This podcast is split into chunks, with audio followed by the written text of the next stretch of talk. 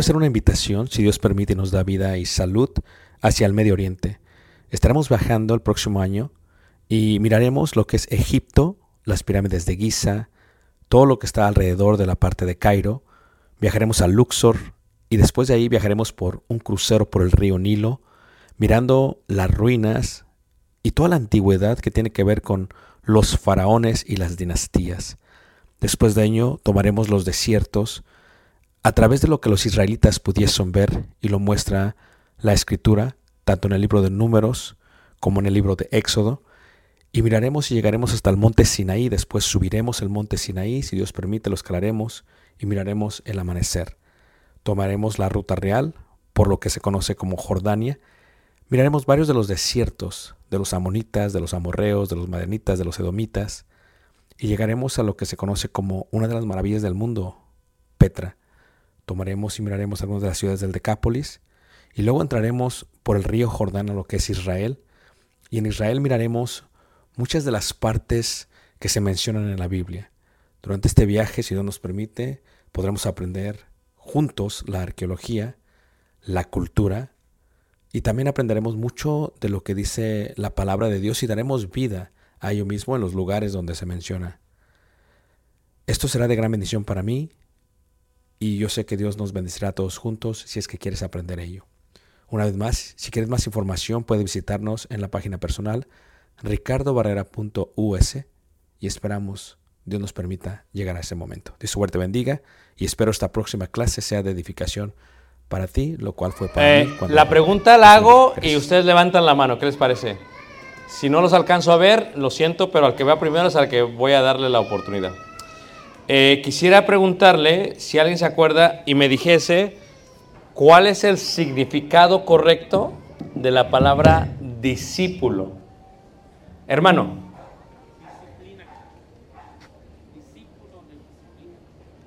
Sí, sí, sí, sí. Pero un discípulo es qué?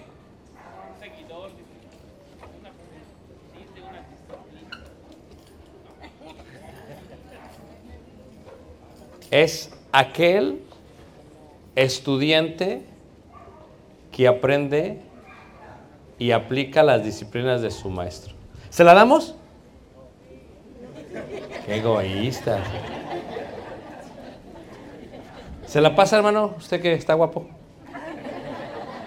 Para el hermano allá atrás. Yo creo que sí le queda, hermano. Si no le queda, la cambia. O se cambia usted porque. ¿Ok? Próxima pregunta. ¿Podrían darme cinco sugerencias en cuanto a la elección del discípulo que vas a tomar? Cinco sugerencias. Sí. Uno. Dos. Tres. Cuatro.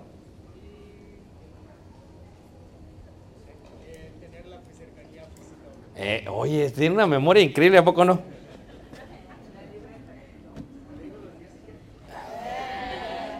Híjole, no sé si vaya a quedarte la talla, porque no traigo tallas chicas, déjame ver si esta está más chica. Sí, esa está, para que, para que engordes. Va la última. Es una playera rosita, eh, dice Iglesia de Cristo. Vayamos a la perfección, ¿ok? Para las hermanas, ¿qué les parece? Porque ya contaban dos hermanos. Muy sencillo las hermanas.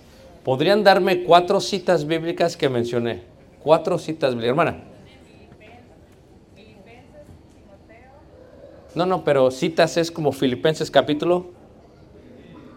eh, cuenta donde, donde lo que escribió el, Sí, sí, sí. este, de Moisés y José, Éxodo 33, 11, Eliseo y Elías, Segunda de Reyes, Jesús y, el apóstol, Jesús y los apóstoles, Juan 13, 17. ¿Me preguntas o me contestas? Sí, está muy bien, sí. ¿Se lo merece, hermanas? La verdad. A ver, ok. Bueno, voy a dejar las otras para la segunda serie de preguntas. Gracias, hermana. Muy buen trabajo. Muy bien, vamos a continuar con la lección. ¿Están todos aquí? Ok, vamos a continuar con la, con la clase y eh, continuamos con esta parte. Y una de las cosas que vamos a hacer es, así como hay verdaderos discípulos y verdaderos discipuladores, también hay falsos discípulos y también falsos discipuladores. Y lo veíamos en el contexto de, de, de Mateo 23. Lo vemos también en la primera carta de Juan. En la primera carta de Juan, en el capítulo 3, habla acerca de alguien que es o que fue instruido de una manera equívoca. Dice ahí, por ejemplo, 3.10. En esto se manifiestan los hijos de Dios. ¿Y los hijos de quién, hermanos? Del diablo.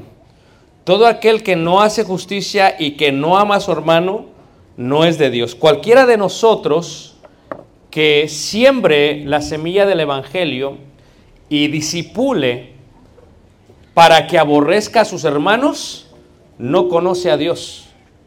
Por eso Pablo le dice a Tito, si encuentras a alguien que después de dos o tres veces le gusta seguir dividiendo a la iglesia, aléjate de ellos, porque no es hijo de Dios.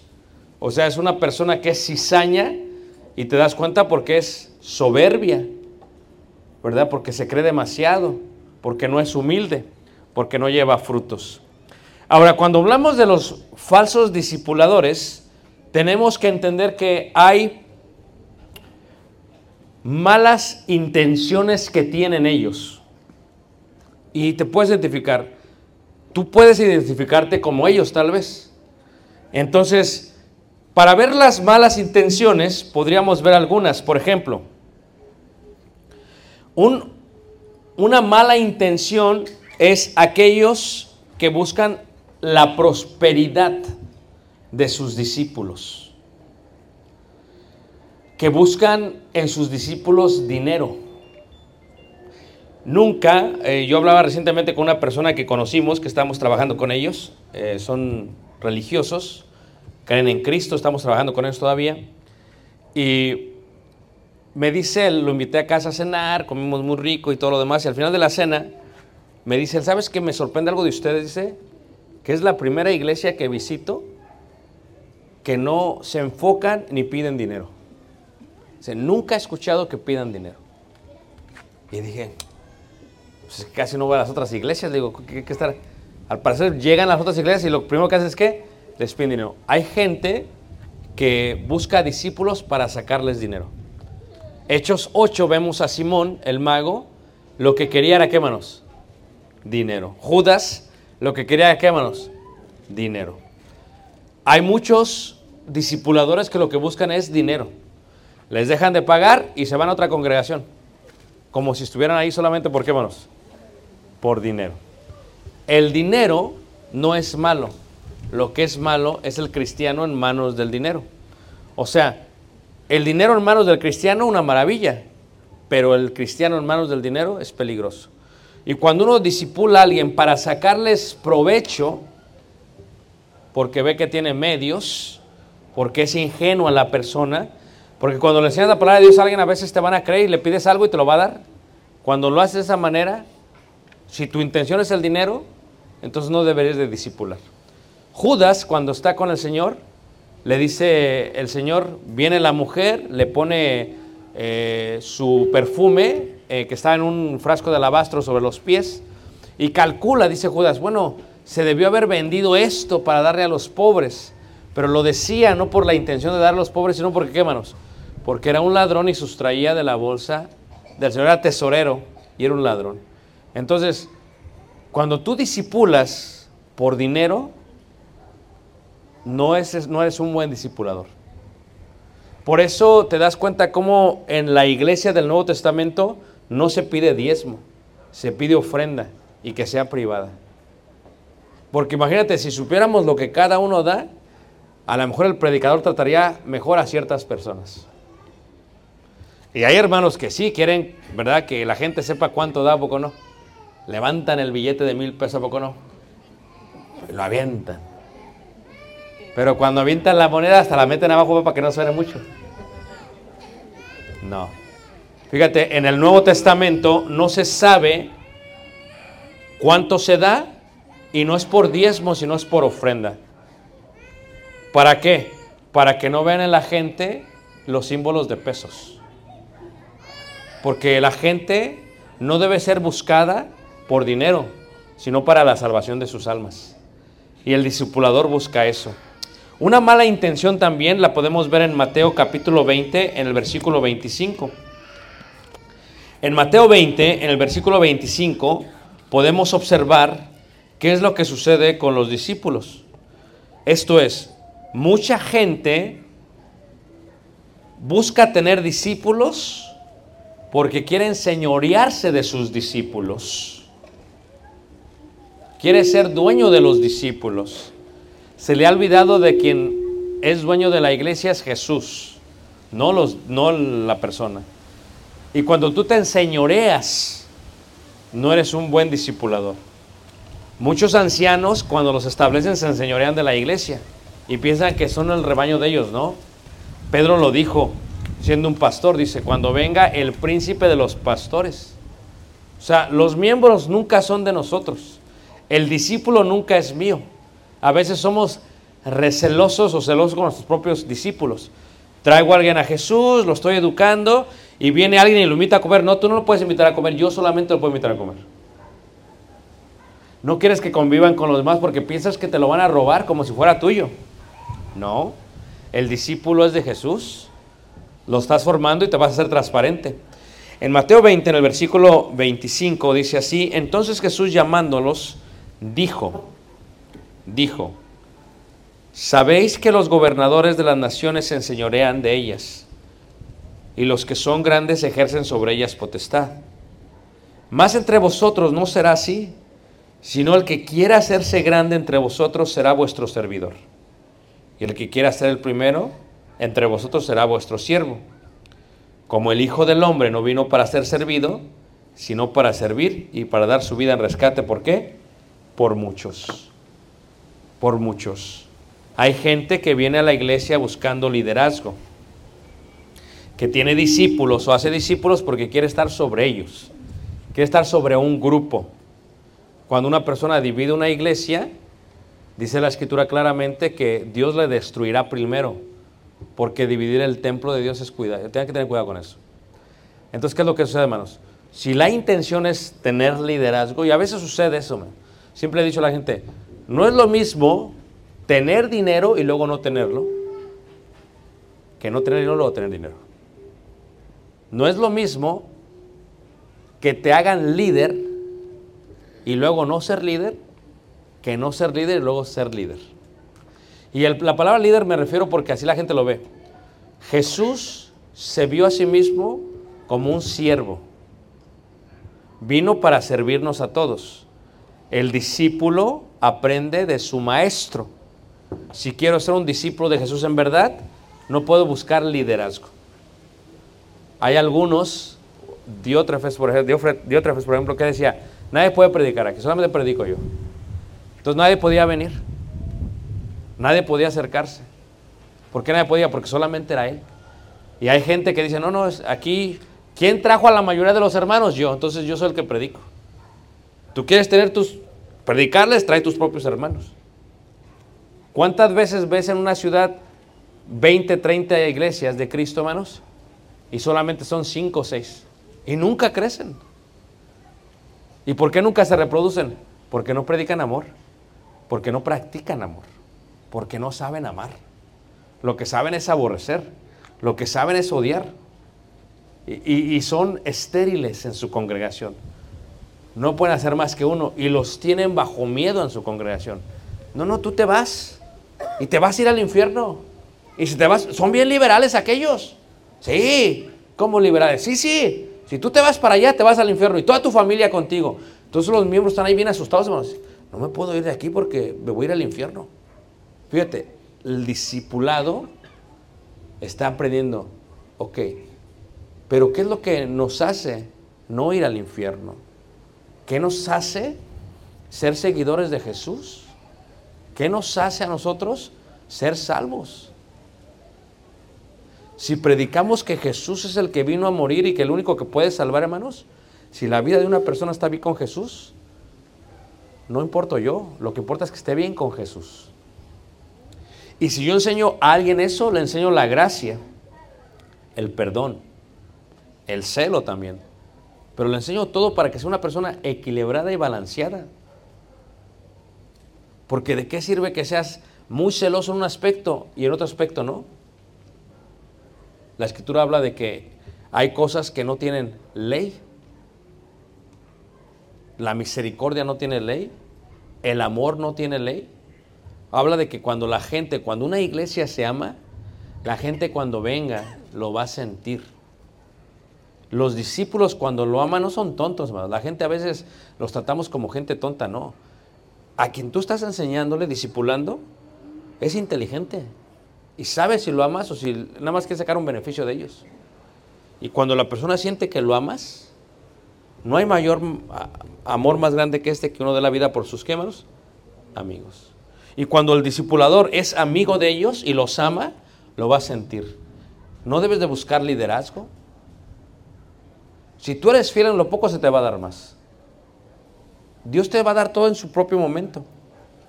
Hay gente que quiere hacer su nueva... Yo, le, yo ahorita estoy dando una clase de apostasías a al grupo de jóvenes en la iglesia.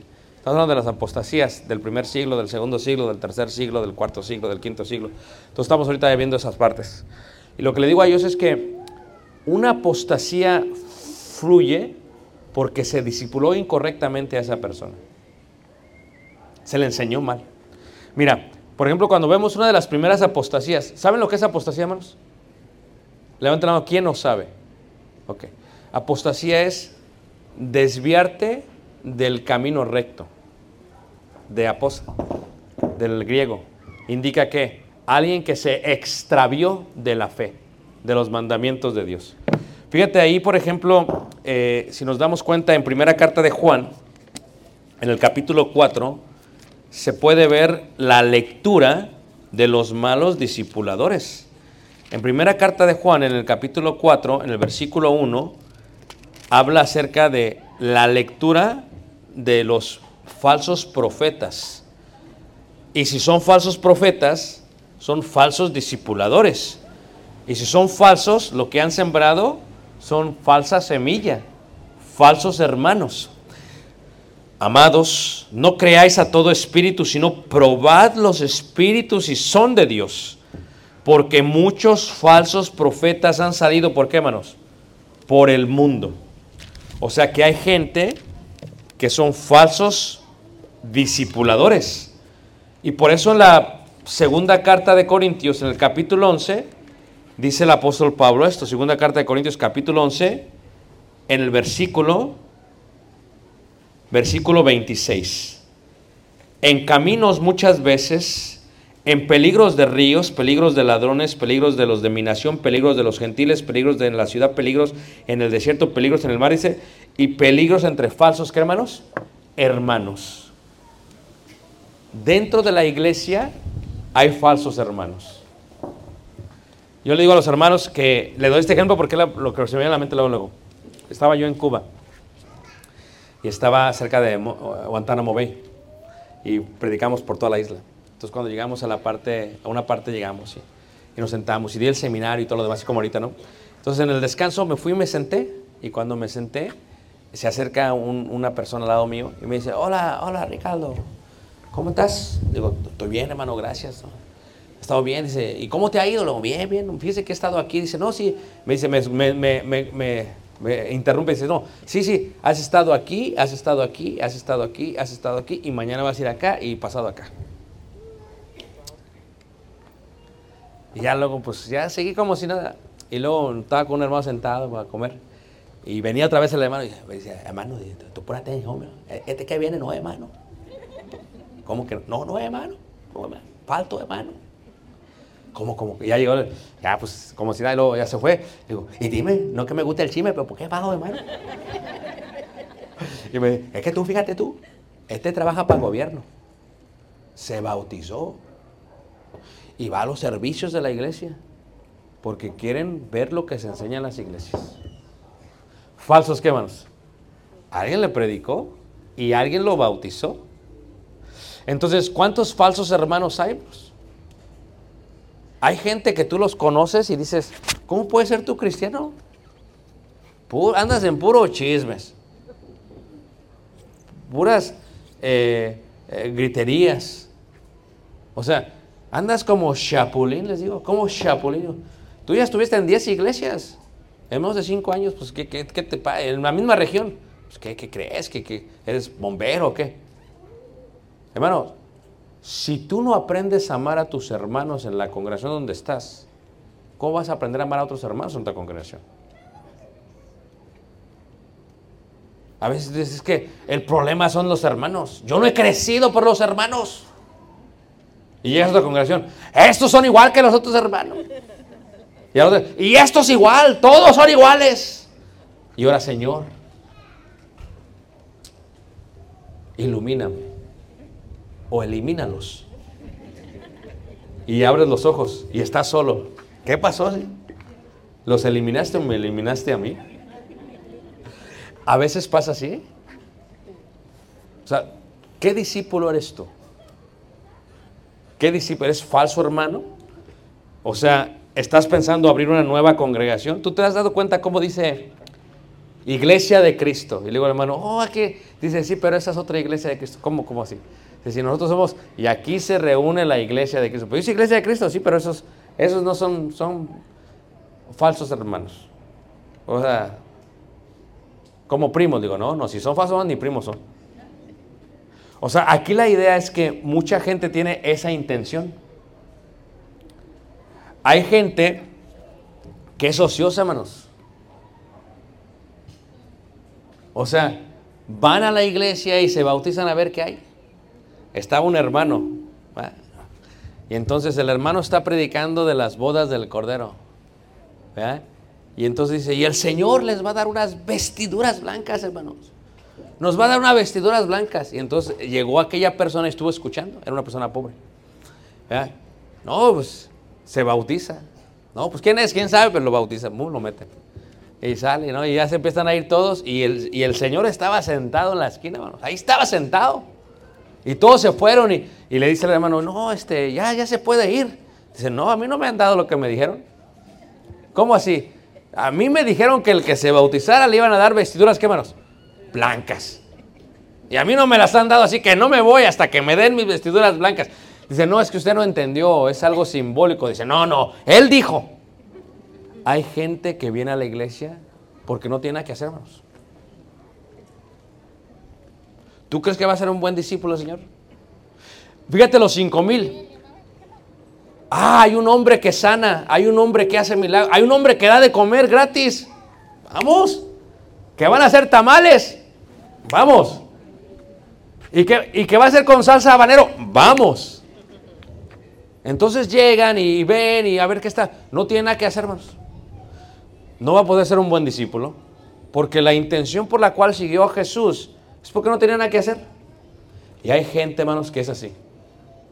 Una vez le dicen a uno, oye, ¿y tú por qué viniste a la escuela de predicador? dice, pues es que la verdad que me corrieron del trabajo. No había más que hacer. Fíjate, la elección de tomar una silla de la escuela de predicadores porque te corrieron del trabajo, ¿tú crees que vas a ser un buen predicador, hermanos?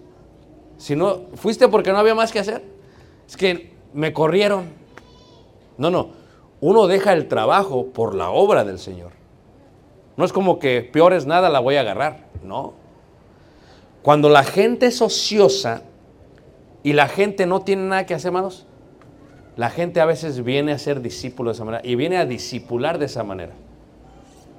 Y no, no es correcto. Así que hay varias razones por las cuales hay falsos discipulados. Levanta la mano, ¿quién está conmigo, hermanos? La carnalidad. Fíjate cómo dice segunda de Timoteo 3:6. Ahora, esto, a ver, la gente a veces se asusta, pero yo he visto muchas cosas en la iglesia, hermanos. Y he visto mucha gente carnal dentro de la iglesia. Y fíjate aquí en 2 Timoteo 3:6 dice así, le desde el versículo 1. También debes saber esto, que en los postreros días vendrán tiempos peligrosos, porque habrá hombres amadores de sí mismo, ávaros, vanagloriosos, soberbios, blasfemos, desobedientes a los padres, ingratos, impíos, sin afecto natural, implacables, calumniadores, intemperantes, crueles, aborrecedores de lo bueno, traidores, impetuosos, infatuados, amadores de los deleites más que de Dios, que tendrán apariencia de piedad, pero negarán la eficacia de ello. A estos, ¿qué manos? Evita.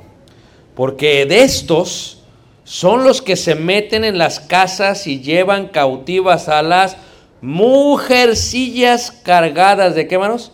De pecados arrastradas por diversas qué? Concupiscencia. Había un discipulador que le gustaba ser muy expresivo con las hermanas. Y su excusa era, es que yo así soy, soy cariñoso. Soy una persona cariñosa. Entonces, cuando uno, hermanos, cuida la obra, pues está al tanto, ¿a poco no? Pero hay hermanos que son tan ingenuos. No, es que el hermano es, es que, hermanos, es cariñoso. Y, y, y becho y abrazo y con las hermanas. Y en la manita.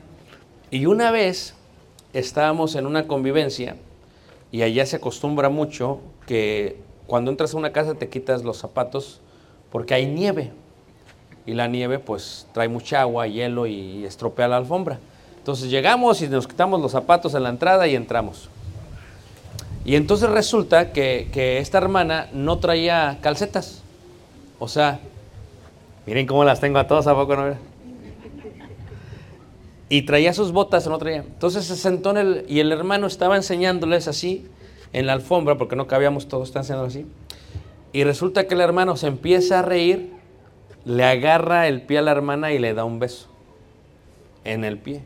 Y todos nos quedamos así como, es como cuando dices, ¿qué, qué acaba de pasar? O sea, yo estoy seguro que si alguien le da un beso a mi esposa en los pies, ahí se me acaba lo que es cristiano. o sea, no tampoco, pero estoy seguro que, que yo diría algo al respecto. Diría, ¿sabes qué? Espérame tantito, con mucho respeto, a mi esposa no la tocas. A ver, levante el hermano que piensa de la misma manera, hermano. Ay. Algunos dicen, no, no hay problema, pero yo sí. Entonces, ¿qué pasa, hermano? Nos quedamos todos fríos. Y luego resulta que la hermana estaba un poquito fuerte. En, un, en una campaña que tuvimos, la hermana estaba casada, bien casada, para que me entiendan, como tenía como siete hijos. Viene el hermano y la hermana lo agarra y lo alza, manos, abrazado. Estaba así de fuerte, lo agarra, pum, que lo alza. Y un ratito, no crea que así nada más lo agarra. Y todos buscamos qué está pasando. O sea, lo que tú tienes que entender, hermanos, es que tiene que haber un respeto entre el discipulador y los discípulos. ¿Todos de acuerdo, hermanos?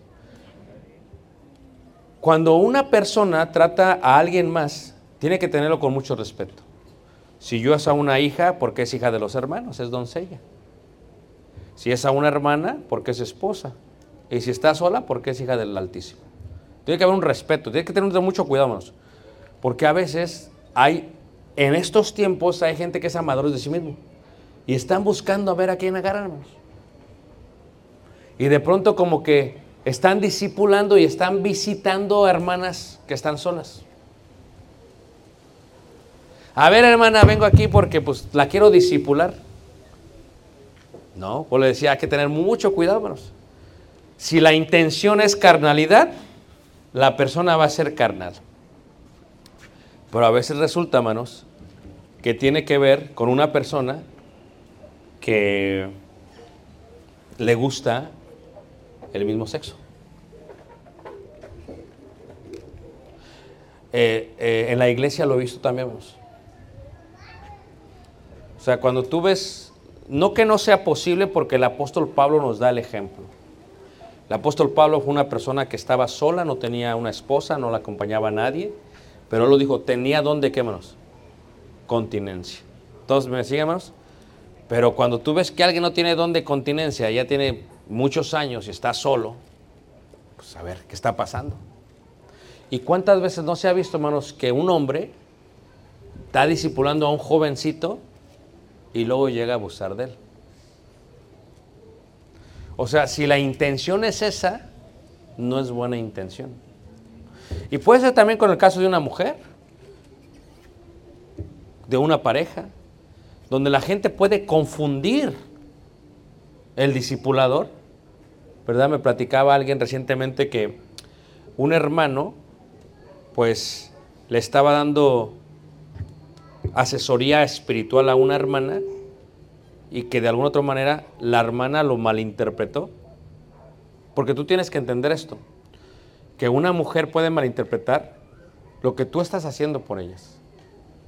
Y puede llegar a pensar, no es que él lo hace porque me ama, no es del amor del cual estamos hablando, sino de un amor así como eros, ¿no? Me quiere a mí. Entonces uno tiene que tener mucho cuidado porque se puede llegar a confundir. Por eso en la parte del discipular hay que tener muchísimo, muchísimo cuidado. Pero te voy a decir, ¿sabes qué dijo el hermano? El hermano dijo, no, aún Jesús se dejó besar por aquella mujer. Me están juzgando mal. Dijo el hermano. ¿Qué digo, hermano? Hijo del diablo. ¿Por qué? ¿Qué resulta, hermanos? Al año se llevó a una hermana de la congregación. ¿Y sabes qué dijo? Me la llevo para ayudarle con sus hijos. ¿Y sabes qué le dije? Digo, pero ¿dónde está tu mujer y tus hijos? No, están en México. Pues vaya primero arregla a su mujer y a sus hijos. Porque ¿cuántos de nosotros queremos disipular los hijos de alguien más? Es incongruente la vida, le digo a la gente. Que tengas tus cuatro hijos y que vayas a mantener otros cuatro hijos que no son tuyos. Pero así está el mundo el día de hoy. Entonces, cuando la persona es carnal, hay que tener cuidado.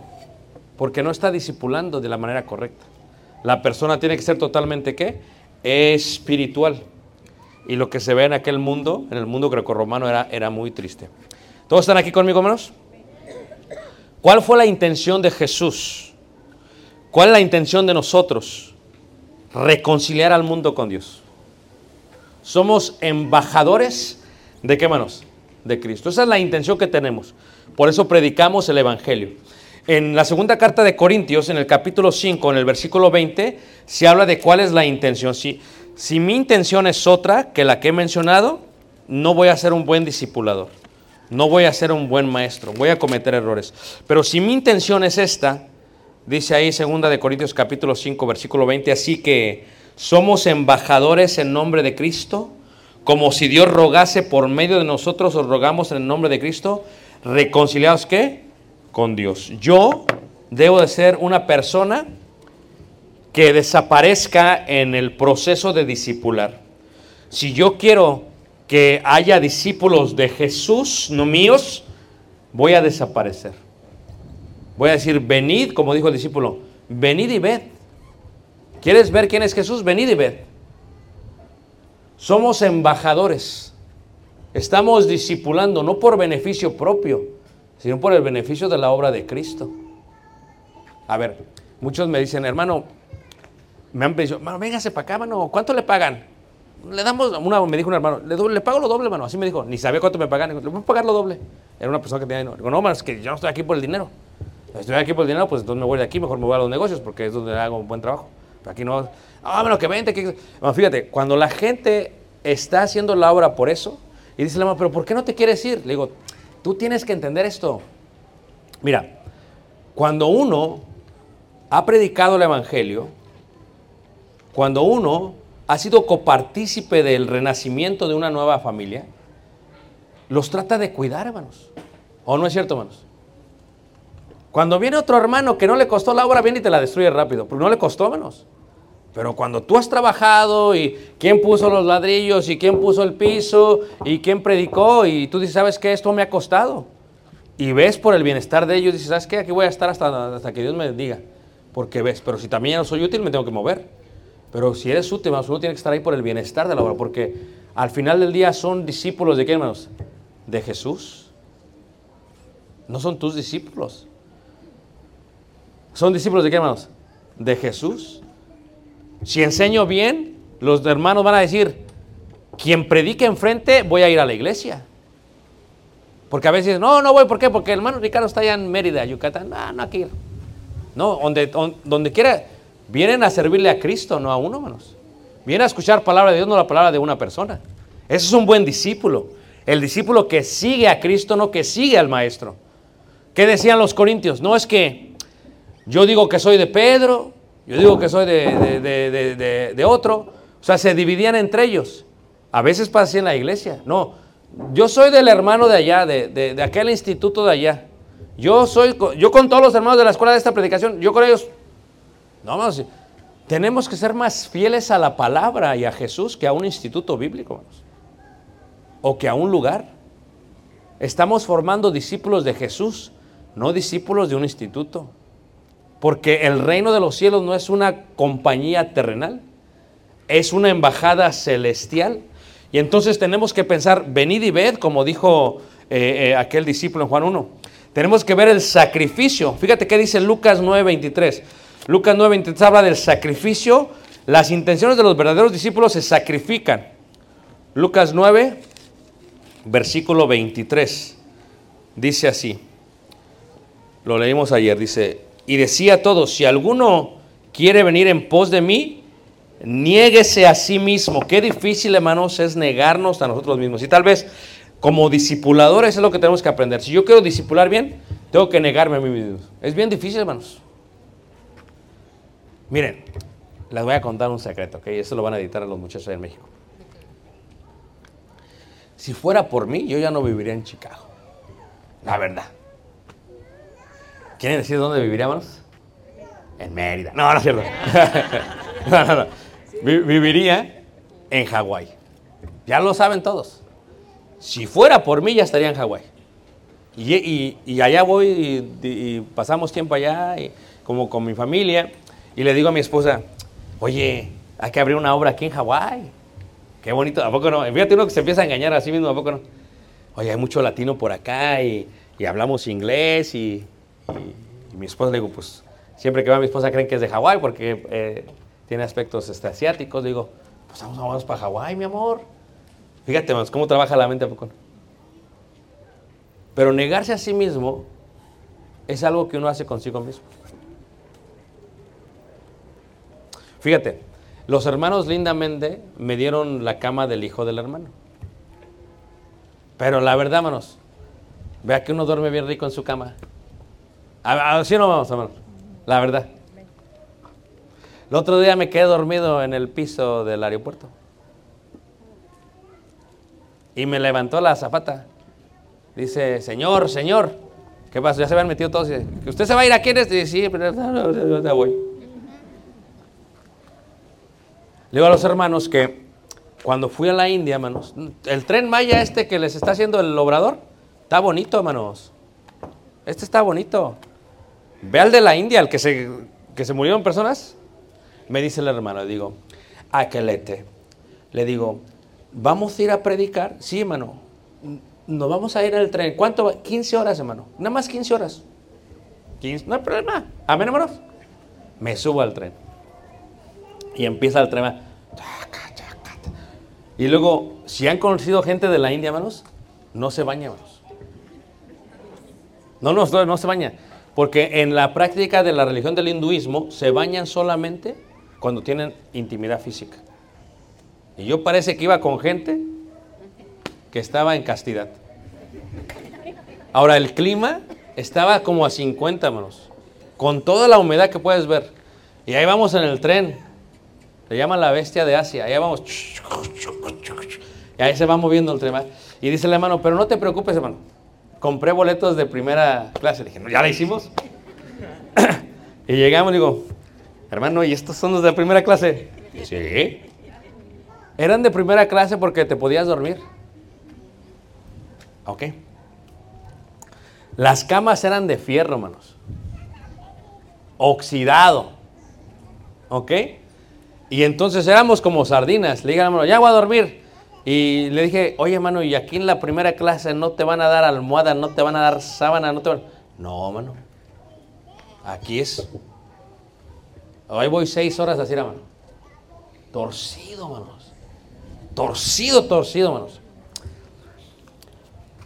Y luego le digo al hermano, hermano, este, eh, voy a ir al baño. ¿Dónde está el baño? Estaba moviendo el. No sé, voy al baño.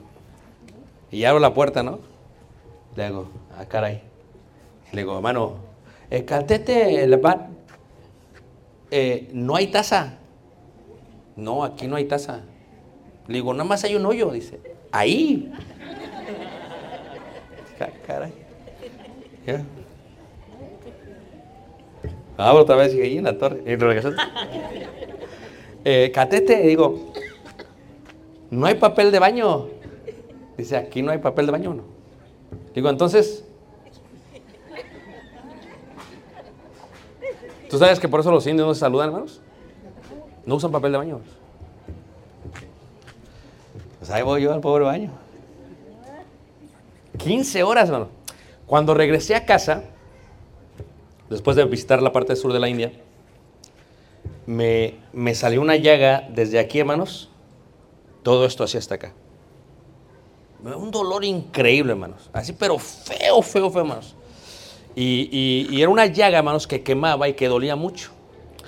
Y entonces yo fui a la doctora porque me dolía de. Dije, ¿qué, qué- qué me sabe qué me-?" Porque para ir allá te tienen que llegar a preparar para malaria y te preparas físicamente para entrar, si no, no entras.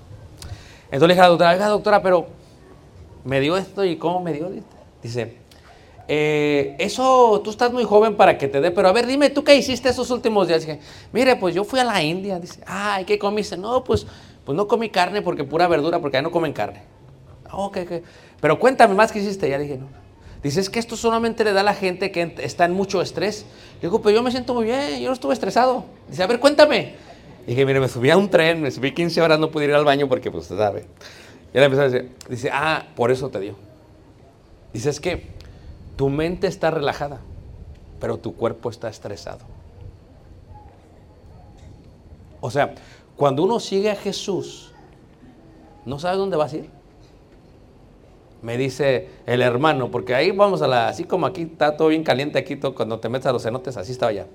Y vamos, dice hermano, mira, mira, hermano, si sientes una mordidura, me está diciendo en inglés, ¿verdad? Y, y en Talele dice, si sientes tú una mordidura, dice, me avisas. Digo, ¿por qué? Dice, porque hay muchas cobras. Dice, nada más tenemos minutos para inyectarte. Y dice, amén, hermana. ¿Quieres ser discípulo o no? Ah. Y luego que dice, pero mira, cuando tú veas que se muevan las, las hierbas, dice, las, las ramas, dice, tú ves que se empiezan a mover, dice, dice, no corras, son tigres.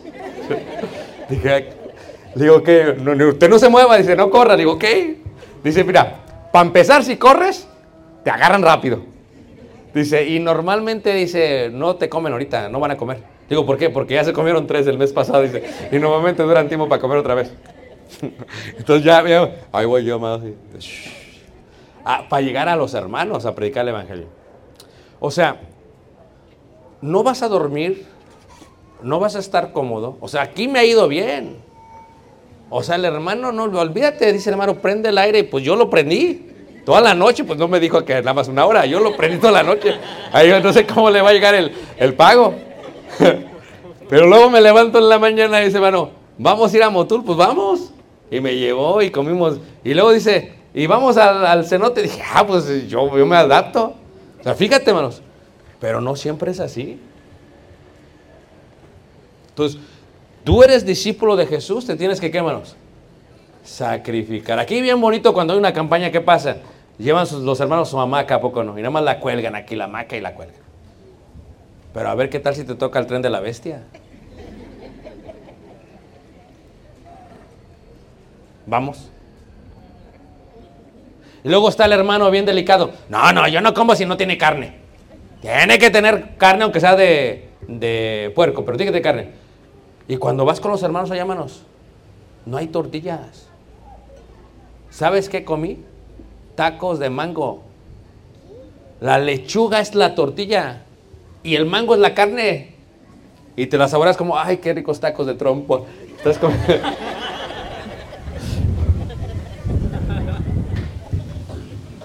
El discípulo tiene que aprender a sacrificarse, hermanos. Dijo Jesús, las zorras, pero a veces no. Y yo, cuando estaba en la India, hermanos, la verdad que me acordé de sus palabras. Dije en la torre. Le di, porque a mi hijo le cuento la historia, ¿verdad? Porque no lo he llevado para allá, le digo que vamos a ir. Dice, no me lleves, papá, no me lleves a la India, no me lleves a la India. Donde quieras voy, dice. Voy a Mérida, pero voy a la India. No. Es que para disipular a tu hijo, tiene que experimentarlo él. La historia no es válida hasta que tú la experimentes.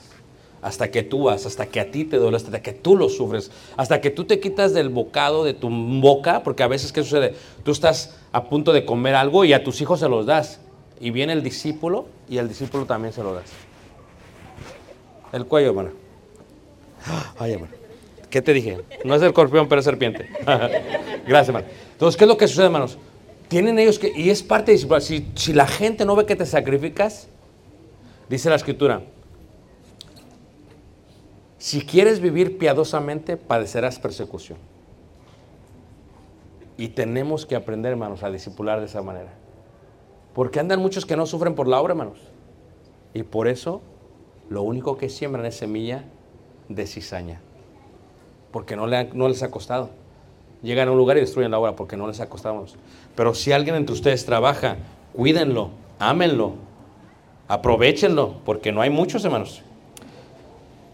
La grandeza de un buen discipulador es aquel que dice como Juan, es preciso que yo me debilite para aquel que, hermanos, que crezca.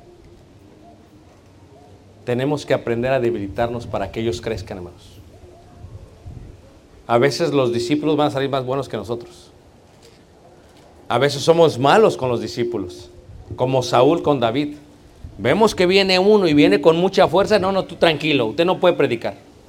Tenemos temor, como si nos fuera a quitar algo. Pero tenemos que estar dispuestos a qué, hermanos? A darles la oportunidad. Es preciso que yo mengüe para que él crezca. Aquí la pregunta que tenemos es esta, hermanos. ¿Quién quiere ser un discípulo en verdad?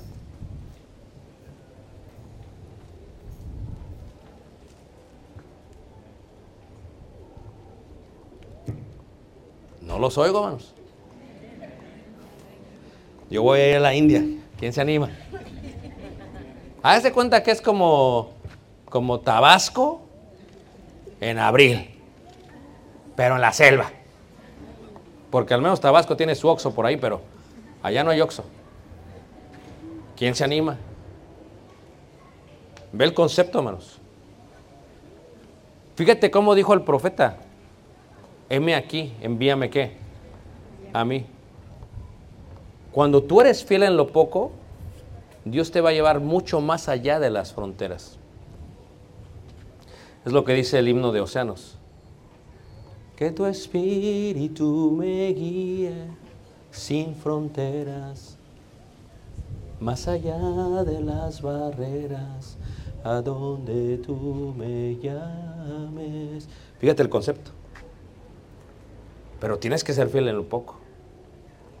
Tienes que cuidar la casa. Tienes que disipular ahí porque no puedes disipular allá. Primero es aquí. Y si eres fiel aquí, Dios te va a utilizar en otros. Yo no pensé que iba a estar en Mérida, hermanos. Ni en mi mente pensé que iba a ir a Yucatán. A veces hablo como ustedes. Ni pensaba de esa manera, hermanos. Pero, ¿qué pasa, hermanos? Dios te va a llevar. Pero yo tengo que trabajar en mi casa.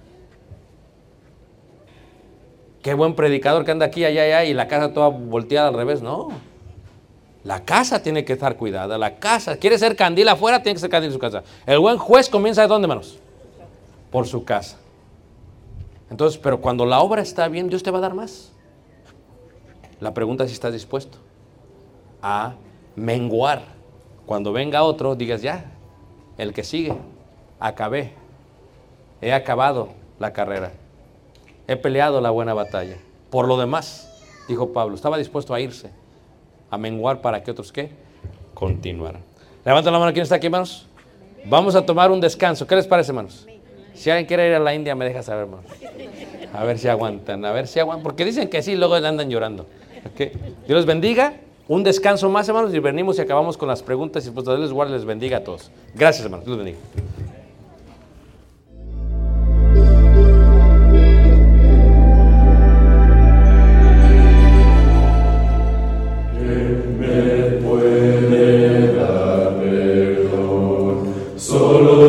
Jesús, la sangre de Jesús y un nuevo corazón. Solo de Jesús, la sangre